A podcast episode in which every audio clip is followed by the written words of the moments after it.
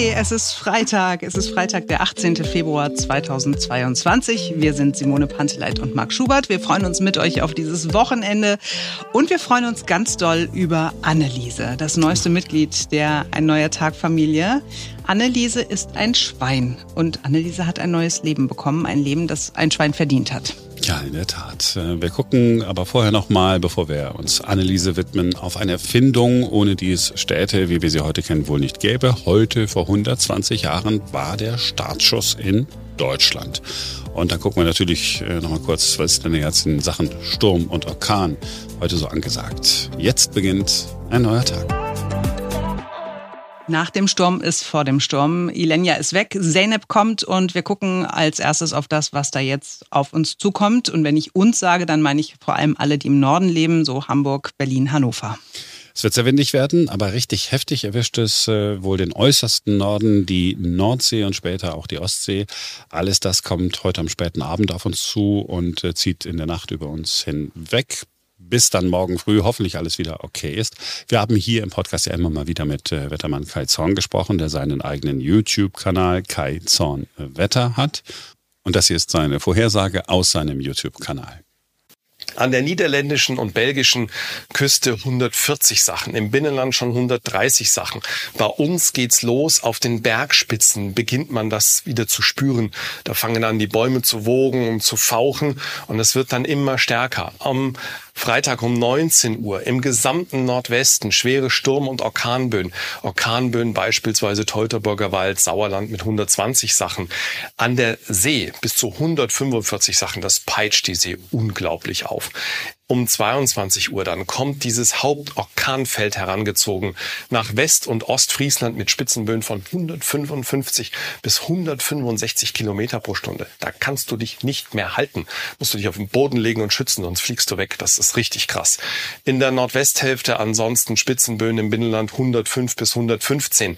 Das ist zwar ein bisschen weniger als in den vergangenen Tagen berechnet wurde. Nichtsdestotrotz, die Bäume werden umstürzen. Nicht alle, aber einige können da umstürzen umstürzen. Außerdem ist der Boden hier richtig nass getränkt.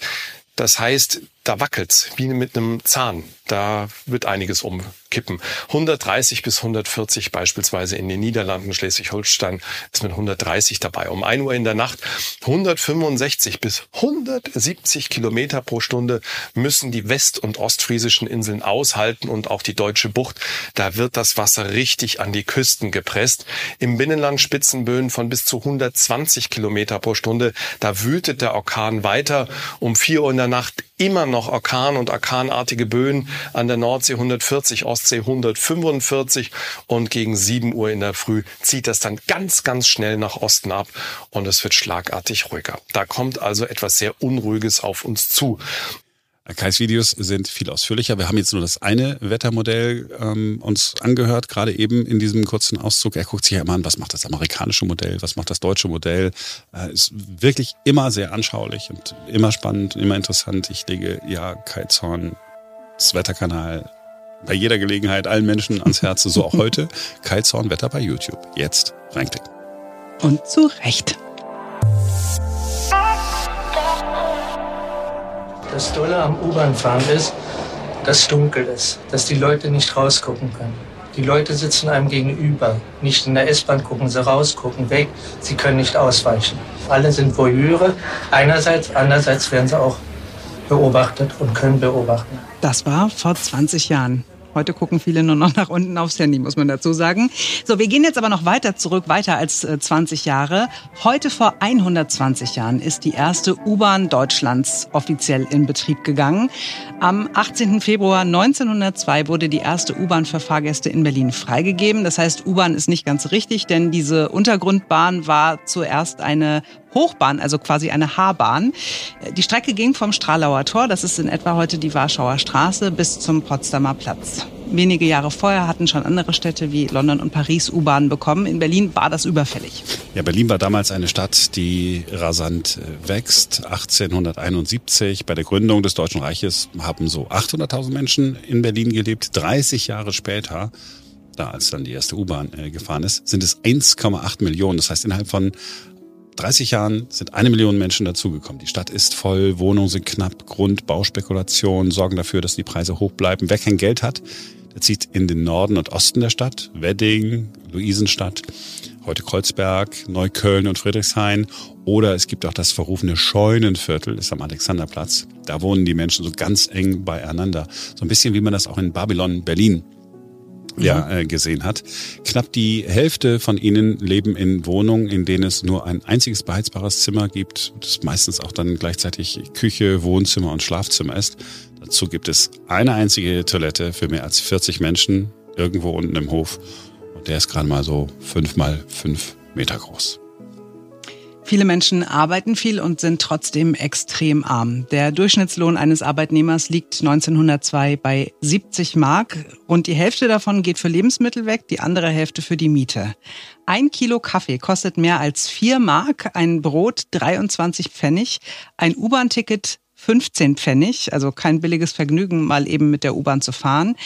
Wer kein Geld hat, der vermietet sein Bett tagsüber an einen Arbeiter aus der Nachtschicht, einen Schlafburschen, so hat man das damals genannt. Viele Frauen verdienen sich mit Heimarbeit was dazu. Das bringt so sieben Pfennig die Stunde. Das heißt, für ein Kilo Kaffee musste man knapp 60 Stunden arbeiten und für ein U-Bahn-Ticket mindestens zwei Stunden. Ja, das ist die Zeit des Deutschen Reiches unter Kaiser Wilhelm II. Und hier ist er. Es gibt nämlich eine Tonaufnahme, die ist auf einer Wachswalze aufgezeichnet worden. Für gut zu halten, solange uns nicht das Gegenteil beweist. Die Welt ist so groß und wir Menschen sind so klein. Da kann man kann sich doch nicht alles um uns allein drehen. Ja, da hört man also den Mann, den wir Gott sei Dank nicht mehr an der Spitze dieses Staates haben. Es gibt damals zwar eine Verfassung, aber Demokratie, wie wir sie heute kennen, schätzen und lieben, ist noch äh, weit weg. Nicht das Volk ist Träger der Staatsgewalt, wie das so schon heißt, sondern die Fürsten und Stände. Der Reichstag wird zwar gewählt, Frauen haben übrigens damals noch kein Wahlrecht, aber äh, dieser, dieser Reichstag hat keinen Einfluss auf die Regierungsbildung. Der Reichskanzler wird vom Kaiser ernannt. Und der Kaiser ist bei vielen beliebt. Militärprunk ist sehr hip und bei Parat stehen Tausende am Straßenrand, gucken zu. Der beste Spot zum Promi gucken ist unter den Linden. Da kann man dann auch den Kaiser sehen, wenn er dann ausreitet und auf sein Volk herabschaut.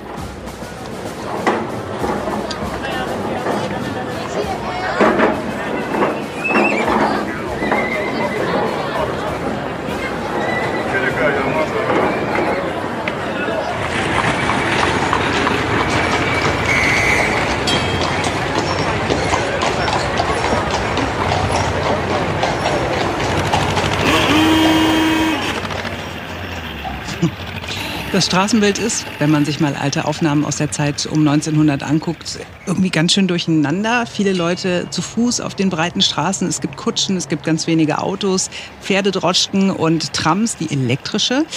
Alle fahren für unser Empfinden total dicht nebeneinander oder laufen einfach kreuz und quer über die Straße. Zu dieser Zeit also fährt die erste U-Bahn durch Berlin. Eigentlich sollte sie ein Verkehrsmittel für die breite Masse sein, aber auch hier gibt's eine Trennung von Arm und Reich. Die erste und zweite Klasse fährt bequem auf gepolsterten Sitzen, die dritte sitzt auf Holzpritschen.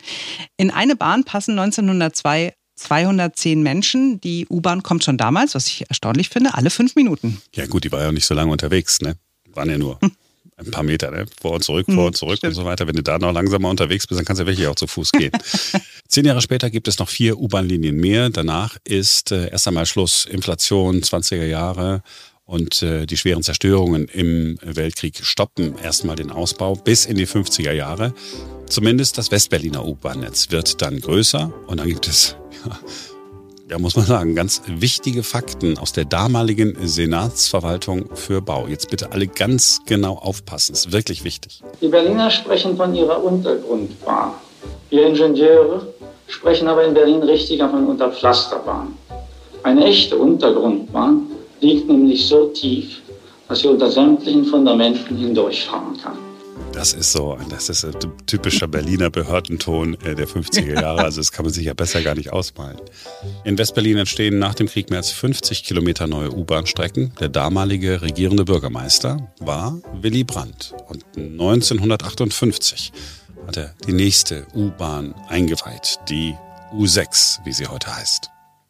In der Hoffnung, dass der Tag nun doch näher rückt, an dem hier in Berlin wieder zusammengefügt sein wird, was zusammengehört, gebe ich jetzt das Startsignal für den ersten planmäßigen Zug auf der neuen U-Bahn-Strecke Tegel-Kurt-Schumacher-Platz.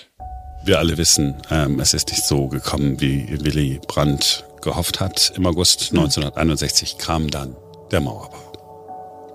Ja, und die Unterpflasterbahn, die U2, wird geteilt. Etliche U-Bahnhöfe im Ostteil der Stadt werden zu Geisterbahnhöfen. Was heißt das jetzt für das U-Bahn-Netz, fragt man sich bei der BVG. Und der frühere BVG-Chef Joachim Piefke erinnert sich. Ich kann mich noch daran erinnern, das ist ja schon lange her. Ich wurde morgens um 4 Uhr aus dem Bett geholt. Ich war damals Direktionsassistent und war, also die Ehre, bei den ganz oben äh, maßgebenden Herren des Berliner Verkehrs dabei zu sein. Und ich weiß, dass große Aufregung herrschte, Ratlosigkeit. Keiner wollte es glauben. Denn Ulrich hatte 14 Tage vorher erklärt, den Bau der Mauer, das machen wir nicht. Ja, die U-Bahnen dürfen durch die Ostberliner U-Bahnhöfe durchfahren mit maximal 15 Stundenkilometern. Auf jedem dunklen Geisterbahnhof sitzt ein DDR-Grenzer zur Überwachung. Das ist auch das Erste, was ich so erinnere an Berlin äh, unten in der U-Bahn zu sitzen. Ich, ich habe natürlich auch damals, als wir mit der Schule äh, nach West-Berlin gefahren sind, äh, die Mauer gesehen, aber am meisten hat mich beeindruckt, in dieser U-Bahn zu sitzen und dann sozusagen da so durchzufahren, so ganz, ganz langsam. Und es war ihm irgendwie so klar, das ist der Ort, wo eigentlich Menschen hätten sein können, aber sie sind halt nur durch, naja, durch, durch so diese Absperrgitter im Prinzip äh, getrennt. Fand ich, mhm. fand ich, fand ich krass.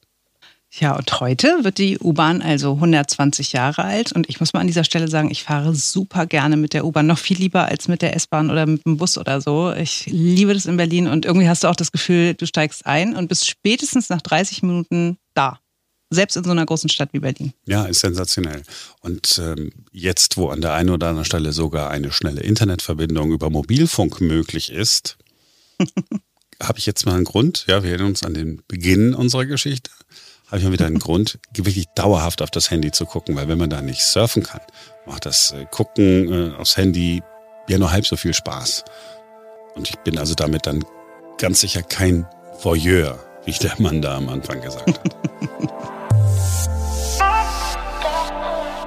Hier bei uns in Deutschland leben etwa 10 Millionen Hunde. Damit sind Hunde nicht ganz so beliebt wie Katzen, von denen gibt es etwa 15 Millionen. Das ist viel und wir hoffen mal, dass es diesen Tieren allen sehr, sehr gut geht. Viele von ihnen werden Zivilisationskrankheiten haben wie wir Menschen, weil wir Menschen sie nicht besonders gut ernähren, weil wir sie einfach oft überfüttern. Also 10 Millionen Hunde, 15 Millionen Katzen und 23 Millionen Schweine. Und bei den Schweinen können wir davon ausgehen, dass es denen nicht gut geht. Sehr viele dieser Millionen Tiere leben, ohne dass sie je die Sonne gesehen haben.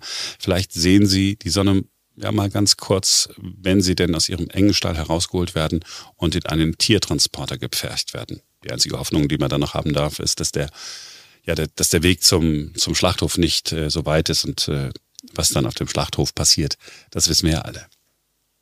Und damit sind wir bei Anneliese. Anneliese hat sechs Jahre kein Leben gehabt. Da ist sie einfach am Leben gehalten worden. Denn sie sollte möglichst viele Ferkel zur Welt bringen, damit man die mästen und dann schlachten kann, damit wir möglichst viele und möglichst billige Schnitzel bekommen. Anneliese ist aber frei und sie lebt jetzt auf einem Lebenshof, hat man früher Gnadenhof genannt. Ja, ich sage das im Interview gleich auch nochmal falsch. Meine Gesprächspartnerin hat mich nicht korrigiert, aber hinterher nochmal gesagt, ah, eigentlich ist es ein äh, Lebenshof.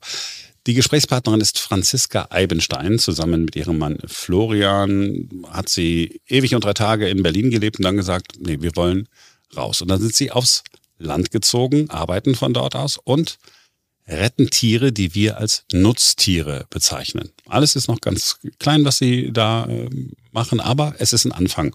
Und weil es ja viel Geld kostet, Tieren ein artgerechtes Leben möglich zu machen, suchen sie Paten für die Tiere, die sie haben. Und wir haben eine Patenschaft übernommen, eben für Anneliese. Wir hören also jetzt die Geschichte von zwei Menschen, die sich selbst etwas Gutes getan haben und die anderen Geschöpfen noch viel mehr Gutes tun wollen auf ihrem Eibenshof. Hallo Franziska. Hallihallo. Du bist mit deinem Mann aus Berlin abgehauen und ähm, nach Brandenburg gezogen. Nach Sachsen-Anhalt, ganz nah an der Grenze dran. Also wir könnten nach Brandenburg laufen und mit viel Elan auch noch nach Berlin wahrscheinlich. Ähm, aber Sachsen-Anhalt. Wir sind in einem kleinen 61 Einwohnerdorf in Melnitz. In Melnitz. Ja, ich habe auf der Karte geguckt, das ist so irgendwie zwischen Lutherstadt und zwischen und Jüterburg, ne? So. Genau. Ah, okay, dann ist es schon äh, Sachsen-Anhalt. So, die Frage ist natürlich, warum seid ihr abgehauen? Der Gedanke hat sich über einen längeren Zeitraum entwickelt. Ich arbeite hauptberuflich für eine Tierrechtsorganisation und habe dadurch schon seit Jahren mit sehr viel Schlimmbildern und Cruelty-Content etc. zu tun. Und Berlin wird immer voller und insbesondere durch die aktuelle Pandemiesituation war es auch nicht unbedingt einfach, sich Ausgleiche zu schaffen. Und dann haben wir irgendwann angefangen, nach Höfen zu gucken ähm, und haben den Lebenstraum geplant, eine, ja, ein, ein, ein Lebenshof zu gründen für sogenannte ausgesonderte Nutztiere. Und das hat relativ schnell tatsächlich funktioniert. Wir haben hier in diesem kleinen Dorf einen Hof gefunden und haben dann einfach gesagt, ja, wir, wir, wir, wir testen das mal aus. Relativ blauäugig sind wir da rangegangen. Lebenshof, äh, du hast es ja schon ganz kurz beschrieben. Und äh, wir sprechen ja miteinander, weil wir Anneliese äh, adoptiert haben, kommen wir gleich noch genau. drauf. Lebenshof für ausgesonderte äh, Nutztiere. Das heißt, die Tiere, die ihr aufnehmt, die kommen woher? Sogenannte Nutztiere erstmal. Also wir bezeichnen ja Nutztiere wir teilen ja in komische Variationen ein, Spezies Mensch. Äh, die kommen aus meistens großen, engen Höfen, Haltungsklasse 1, Massentierhaltung, was jetzt Anneliese angeht, aus klassischer Kastenstandhaltung, Spaltböden und ohne jegliches Sonnenlicht, ohne jeglichen Platz zur Bewegung, ohne jegliches artgerechtes Leben. Mhm. Und ähm, wie kommt ihr an die Tiere? Ähm, da gibt es verschiedene Organisationen, wie beispielsweise Stark für Tiere e.V., die sogenannte Nutztiere vermitteln, als auch die Schweinevermittlung, die jeweils mit Betrieben zusammenarbeiten, die äh, sich melden, wenn beispielsweise Tiere äh, getötet werden sollen. Und äh, das sind dann Kooperationen mit verschiedenen Betrieben. Mhm. Und jetzt die, die Region, in der ihr jetzt seid, ist das so eine ähm, Region, wo auch drumherum Landwirtschaft ist, auch Viehhaltung möglicherweise? Absolut und in keiner schönen Form, ja. Ganz dramatisch. Also das, das Schlimmste, was man sich vorstellen kann. Also Stelle, enge Stelle, also so wie mit so Fabriken im Prinzip. Genau. Und was, was sagt so die Nachbarschaft, dass ihr jetzt da seid mit Lebenshofidee? Ähm, wir hatten maximal Glück, muss ich sagen. Ähm, wir haben eine sehr offene Nachbarschaft. Leute sind sehr interessiert. Ich glaube, unsere Lebensweise ist allen hier sehr fremd aber gleichzeitig wird hohes Interesse gezeigt und es gibt gerade in der Nachbarschaft viele Menschen, die uns unterstützen, die Futterspenden vorbeibringen, getrocknetes Brot, irgendwelche anderen. Ich habe heute einen Kohl gekocht, ich bringe dir jetzt mal ein bisschen Kohl vor die Tür. Äh, Menschen, was, was uns eine riesige Hilfe ist. Also wir wurden sehr offen empfangen, gerade in so einem kleinen Dorf. Es ist keine Selbstverständlichkeit und es war uns auch bewusst und mehr oder weniger unsere größte Angst. Aber damit hatten wir komplett Glück und Leute sind interessiert und das ist ja auch das, was wir wollen, dass Leute hinterfragen und ein Stück weit verstehen, warum wir das hier machen. Ja, weil das ist ja genauso die, die Vorstellung, äh, die man immer so hat. Ne? Da sind die veganen Stadtmenschen, ja, die kommen dann so aufs Dorf und sind dann sozusagen, ja, irgendwie wie, wie so Außerirdische, landen die da auf einmal mit ihren Vorstellungen und Menschen auf dem Land sagen dann, ist alles eine Klischeevorstellung, äh, sagen dann, was denken die sich eigentlich da? Die haben doch gar keine Ahnung, wie es uns wirklich geht. Aber das habt ihr so nicht erlebt. Nee, haben wir so nicht erlebt, aber ich glaube auch, weil wir nicht Leute versucht haben zu überfahren, ob obwohl das manchmal wahrscheinlich so ein Instinkt ist, einfach rauszuschreien, was wir hier machen und warum versteht ihr das nicht. Aber so sind wir da gar nicht rangegangen, sondern wir haben es halt erklärt und gesagt, dahinter stehen wir und darum stehen wir ähm, hinter Veganismus, hinter Tierrettung und deshalb machen wir das und äh, das hat wahnsinnig gut funktioniert. Aber es ist halt ein Dialog, der jetzt seit Monaten stattfindet, logischerweise. Aber eigentlich eine ganz coole Idee, nicht in der Stadt zu sitzen und zu sagen, okay, ich kaufe jetzt meine veganen Produkte in einem Bio-Supermarkt, sondern jetzt mal unabhängig davon, dass es ja euer Lebenstraum auch war, tatsächlich vor Ort sozusagen zu sagen, guck mal hier, äh, wie es jetzt Anneliese äh, wirklich geht. Und alle erfreuen sich dann daran, äh, wie es, ja, wie es, wie es bei euch zugeht. Total, das ist das Allerschönste, auch wenn Nachbarn hier klingeln und sagen, hey, ähm, wir würden mal gerne mit unseren Enkeln vorbeikommen etc. Und die können das hier halt ganz live kennenlernen, wie das funktioniert. Und das ist ja ein extremes Learning, gerade für, für, für kleine Kinder, die auf dem Dorf tatsächlich groß werden und eher mit dieser Massentierhaltung groß werden und dann diesen Unterschied direkt äh, in einem sehr prägenden Alter mitbekommen. Ja, es ist so diese klassische bäuerliche Struktur, wie man das. Früher gab es noch so eine Fernsehserie äh, Neues aus Uhlenhof. Ja, da war dann, ne, da war ein Hahn und dann war dann ein Schwein und dann war dann eine Kuh und so. Äh, das, das ist ja gar nicht mehr so. Auch bei euch in der Gegend gibt's diese Norm na, was heißt normalen Bauernhöfe? Also diese klassischen Bauernhöfe, die wir von früher kennen, äh, gibt's gar nicht mehr. Habe ich, also gibt es mit Sicherheit, ich glaube, sehr, sehr wenig es ist ja alles ein finanzieller Aspekt und das wirft ja keinen Gewinn ab. Und unser Aspekt oder unser Fokus liegt ja darauf, dass ähm, Tiere keinen Nutzen haben müssen für den Menschen. Im Gegenteil, sie sollten keinen Nutzen haben, sondern artgerecht leben. Und die Menschen, die Tiere noch in einem Nutzungsaspekt betrachten, die können mit einem kleinen Bauernhof, wie es früher war, natürlich äh, null Gewinn machen. Jetzt ist ja die eine Sache zu sagen, äh, okay, ähm, wir selber sind Veganer, ich auch. Aber auf der anderen Seite hast du auch Verständnis dafür, dass Menschen sagen, okay, wenn das Tier artgerecht gehalten ist, ich will jetzt nicht Anneliese als Beispiel nehmen, weil mir das das Herz brechen würde, aber wenn jemand ähm, Tiere ganz normal hält und sie dann schlachtet, nachdem sie ein ganz tolles Leben haben, ist das für euch in Ordnung? Jein. Ich glaube, also in Ordnung und Verständnis sind zwei verschiedene Paar Schuhe. Äh, ein gewisses Verständnis muss man, glaube ich, haben, um mit Menschen in den Dialog treten zu können. Deshalb würde ich das niemals abtun. Aber es, es gibt keinen Grund, weil ein artgerechtes Leben ist ein Leben mit einem natürlichen Tod und kein Tier möchte sterben. Und es gibt kein glückliches Leben, wenn ein Tier durch Menschenhand getötet wird das ist ja nur in unserem Sinne und nicht im Sinne des Tiers. Tiere möchten leben, so wie wir als, als Menschen leben wollen. Und deshalb habe ich Verständnis für Leute, die in gewissen, die geprägt wurden in verschiedenen Annahmen. Aber es ist ein sehr speziesistisches Denken. Und die Annahme, dass ein Tier mehr wert ist als ein anderes, dass dein Hund mehr wert ist als ein Schwein, das ist einfach in unseren Augen komplett falsch und darüber sollten Leute unbedingt nachdenken. Ich komme jetzt mit dem Argument, das äh, du schon tausendmal gehört hast, ich nämlich auch. Naja, aber gut, wenn wir jetzt so ein Tier halten und wir halten das artgerecht, dann hat es das ja immer noch besser als in der freien Wildbahn, weil in der freien Wildbahn würde es ja gejagt von einem Raubtier möglicherweise und würde dann ja auch getötet. Aber von welchem Tier reden wir jetzt in dem Moment? Von unseren gezüchteten, hochgezüchteten Schweinen oder wir reden ja von, von Natur und etwas, was, was wir nicht beeinflussen können und eine andere moralische Entscheidung, die, die wir sehr wohl beeinflussen können. Sprich, ob wir aktiv morden oder nicht. Oh, das ist das böse Wort Morden gesagt. Oh, jetzt regen sich die Leute auf. Ich weiß oh nein, oh nein, okay, das schneiden wir raus. Das nein, schneiden wir raus. Nein, das lassen wir drin. Das ist doch, ist doch, äh, ist doch, ist doch völlig in Ordnung. Aber es ist, es ist halt, ich, ich finde, dass Schlachtung ist ja auch irgendwas, was so legitimiert, wo man so denkt, oh, das sind halt die sogenannten Nutztiere und die können geschlachtet werden. Wenn wir über Hunde, Katzen, äh, Meerschweinchen, was auch immer nachdenken, dann, dann wäre es ja immer eine Tötung. Und ich finde, so sollten wir es auch beim Namen nennen. Und ich finde, es ist halt ein Mord an einem Tier, was noch leben möchte.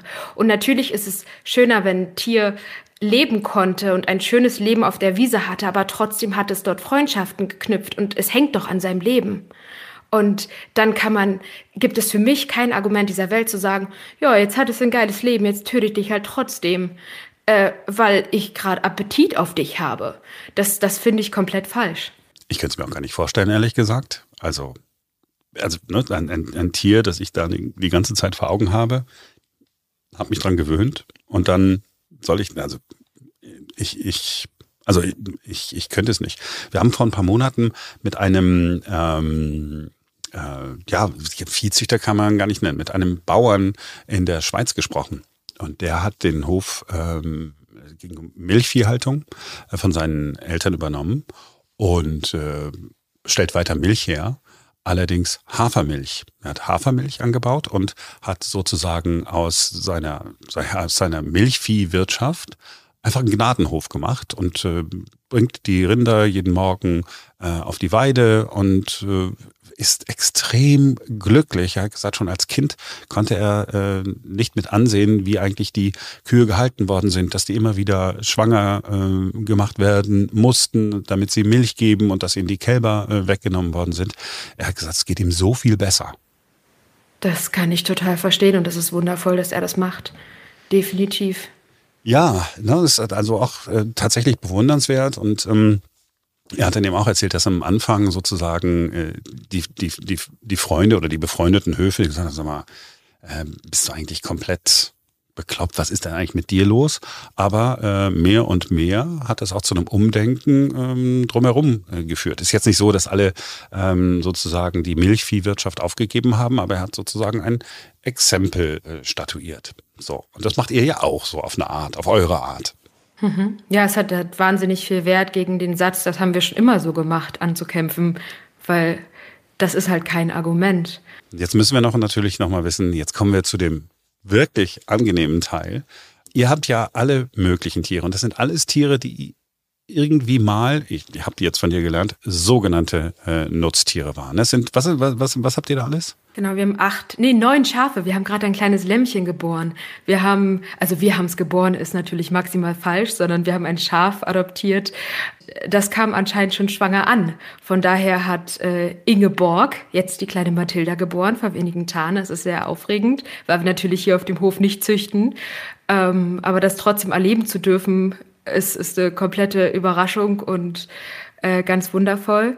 Äh, die Schafe kommen alle von der Lämmerrettung, also klassische Lämmer, die zu schwach waren, um für die Industrie halten zu können, die sonst äh, in der Mülltonne landen, was ja passiert durch äh, entweder einen Kehlschnitt oder durch, dass sie einfach erschlagen werden. Die kommen in die Mülltonne und äh, durch die Lämmerrettung konnten wir die Schafe bei uns aufnehmen. Wir haben sogenannte Schlachthasen bei uns die äh, natürlich nicht geschlachtet werden, sondern bei uns ein artgerechtes Leben haben dürfen.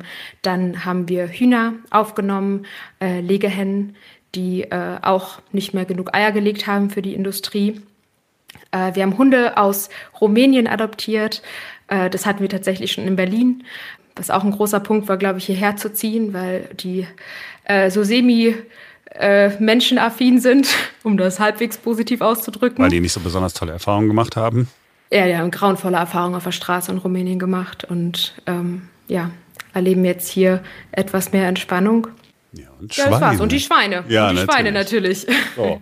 Und Anneliese ist äh, nicht unser Schwein, sondern ist nur das äh, Schwein, das wir unterstützen, solange es Anneliese gibt. Erzähl doch mal, äh, Anneliese ist sechs Jahre lang gehalten worden. Du hast vorhin schon mal in, wie hast du gesagt, Kastenhaltung Genau, im Kastenstand. Anneliese war eine klassische Muttersau, die durchgängig besamt wird, ähm, durchschnittlich acht bis zwölf Ferkel wirft. Davon werden teilweise welche erdrückt, manche sind zu schwach. Sie wird auf dem geringsten Platz, den man sich vorstellen kann, gehalten. Sie kann sich nicht drehen, nicht bewegen.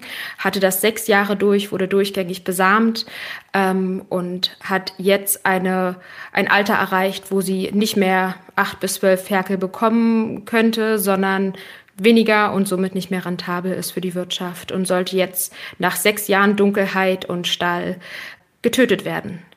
Sprich von, vom Schlachter abgeholt werden. Und deshalb kam sie vor ja, ein paar Monaten zu uns, zusammen äh, mit noch zwei anderen Sauen und durfte bei uns einziehen, um jetzt einen ruhigen, entspannten Lebensabend zu haben, um endlich in, in Heu und Stroh schlafen zu können und unseren Garten, ganzen Garten umzugraben. Und wie ist das dann, wenn, wenn dann Anneliese und äh, Freundinnen und Freunde ähm, zu euch kommen? Also sie haben ja dann niemals Natur gesehen und es ist dann das erste Mal, dass sie in, in Freiheit sind. Wie, wie ist das dann? Am Anfang sind ja, die Sau natürlich maximal schreckhaft, weil sie haben von Spezies Menschen nur das Allerschlimmste erlebt. Ähm, gleichzeitig hat relativ schnell die Freude überwiegt, dass sie einen weichen Untergrund haben, mehr Platz. Ähm, wir haben sie erst bei uns in der Scheune gehabt, die ersten Tage, dass, äh, die sie komplett aufgegessen haben, weil Stroh und Heu war ihnen vollkommen fremd. Ähm, mussten das Futter umstellen, weil Sauen natürlich klassisches Mastfutter bekommen, dass sie einfach immer weiter an Gewicht zulegen. Irgendwann haben wir das Scheunentor geöffnet, dass sie durch den Garten hoppeln kann. Und dann wurde sie immer neugieriger und ist nicht mehr zurückgeschreckt, wenn wir in den Stall rein sind. Und jetzt lieben sie es einfach wahnsinnig geschmust zu werden. Insgesamt, äh, also vor allen Dingen der Bauchbereich und, und der Rücken, wenn man den krault, dann äh, ja, wackelt der ganze Körper mit. Und sie haben erstmalig jetzt nach, nach zwei, drei Monaten gelernt zu vertrauen und, und Berührungen von, von Menschen zu genießen. Fühlt sich gut an in dem Moment, oder? Es ist ein Seelenheil. Es, also wirklich, ich, ich kann es gar nicht anders sagen. Es fühlt sich, also für Anneliese mit Sicherheit auch, aber für, für uns ist es auch ein, ein gigantischer Ausgleich.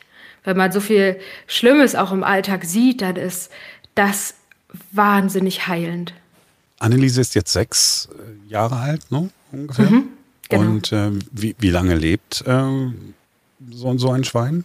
Wenn Anneliese Glück hat, dann könnte sie vielleicht zwölf werden. Im Regelfall nach dieser ganzen Ausbeutung hat sie vielleicht ein, zwei gute, entspannte Jahre noch hier. Obwohl Anneliese sehr, sehr aufgeblüht ist, auch die anderen Sauen. Die rennen hier wirklich im gigantischen Tempo durch den Garten und ich hoffe, dass sie sich soweit wiederholen können. Aber normalerweise nach dieser äh, dauerhaft Lärmbeschallung im Stall, nach keinem Platz, äh, nach überall Ekzemen am Körper, ähm, ist, ist die Chance, dass, dass sie die zwölf erreicht, eher geringer. In der Natur würden Schweine über 20 Jahre alt werden. Also das ist halt nicht in Relation zu fassen. Ja gut, aber ist doch super. Wollen wir doch, doch, doch wünschen, dass sie äh, noch viele tolle Jahre vor sich hat. Definitiv, ja. Alles das bedeutet ja auch, ihr habt jetzt noch eine überschaubare Anzahl an Tieren, obwohl, ja, wird, naja, ist schon, ne? Neun Schafe, wie viele Schweine sind es jetzt so? Fünf. Fünf? Naja, genau. das ist ja schon, das kostet ja auch Geld. Ne? So, und deswegen ja. äh, sagt ihr, Mensch, Leute, adoptiert doch einfach ein Tier hier bei, bei uns.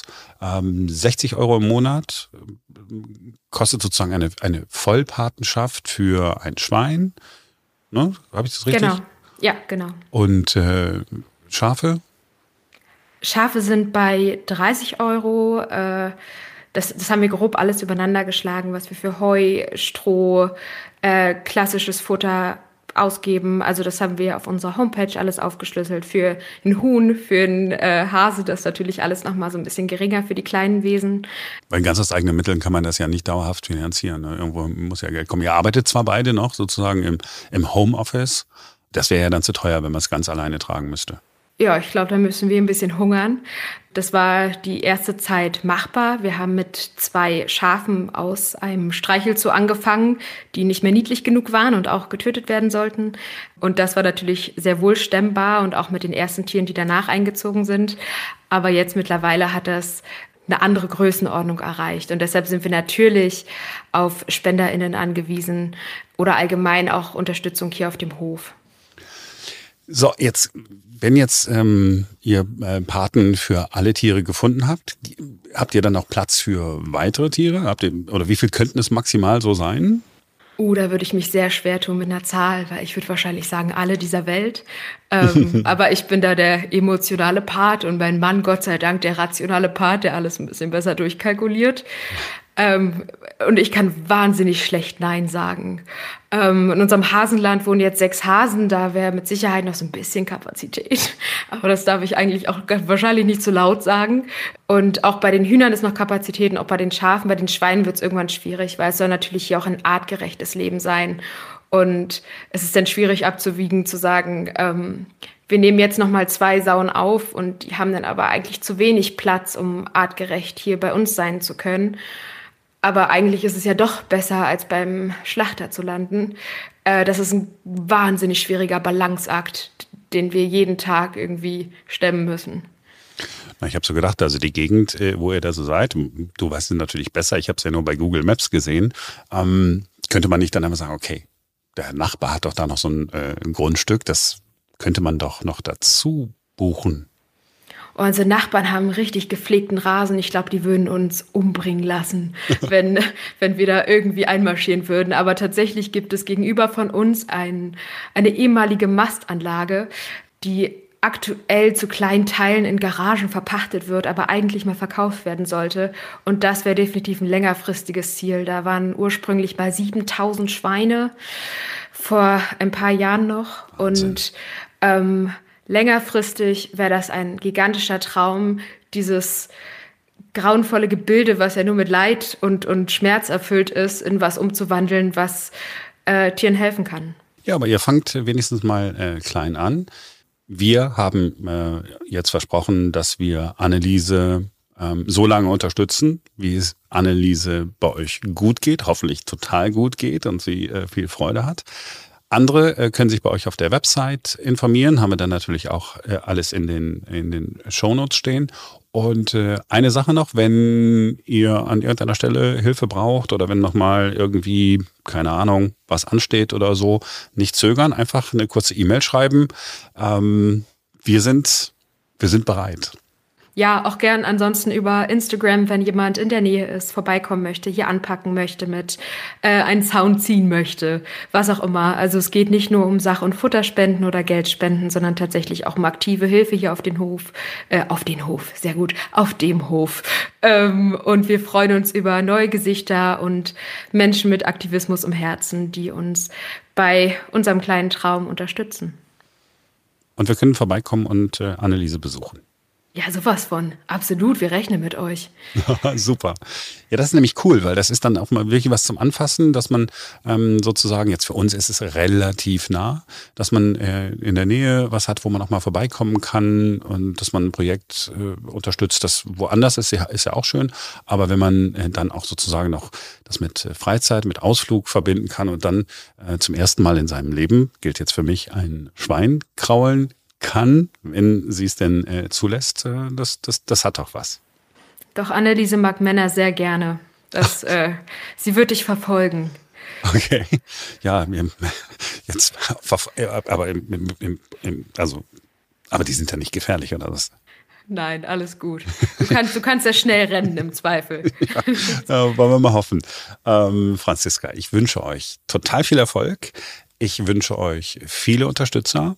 Und ich wünsche euch, dass ihr in, ja, vielleicht in ein, zwei, drei Jahren dieses Grundstück gegenüber, wo jetzt noch äh, die Reste dieser, dieser, dieser äh, ehemaligen Tierfabrik äh, zu sehen sind, dass ihr dann sagt, boah, das Ding, das können wir uns doch jetzt locker leisten, das noch zu holen. Und dann machen wir hier ein Riesending. Vielen Dank, das wünsche ich mir auch. Danke dir. Danke dir. Wenn ihr sie unterstützen wollt, natürlich gibt es all die Links in den Show Notes. Und ein Bild von Anneliese seht ihr heute auch. Wir haben einfach mal unser Logo ausgetauscht, damit ihr Anneliese sehen könnt. So, das war's für heute. Das war's für diese Woche. Wir sind am Montag wieder für euch da, denn dann ist wieder ein neuer Tag. Habt ein schönes Wochenende, erholt euch gut.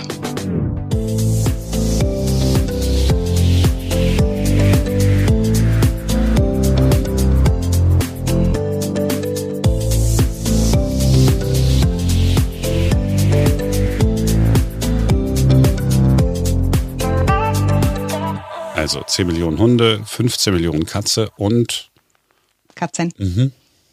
Also 10 Millionen, mein Gott. Wie wär's mit dem Schnaps oder Schlaganfall? That's the game we play. Um, Beides mit Schaden. Ich hätte gerne Schnapsanfall. Auch mal Kompromisse machen. ich kann mich selber nicht. Komm, Marc, es ist der letzte Podcast in dieser Woche. Wir haben es gleich geschafft. Sie robbten über die Ziellinie. Ja.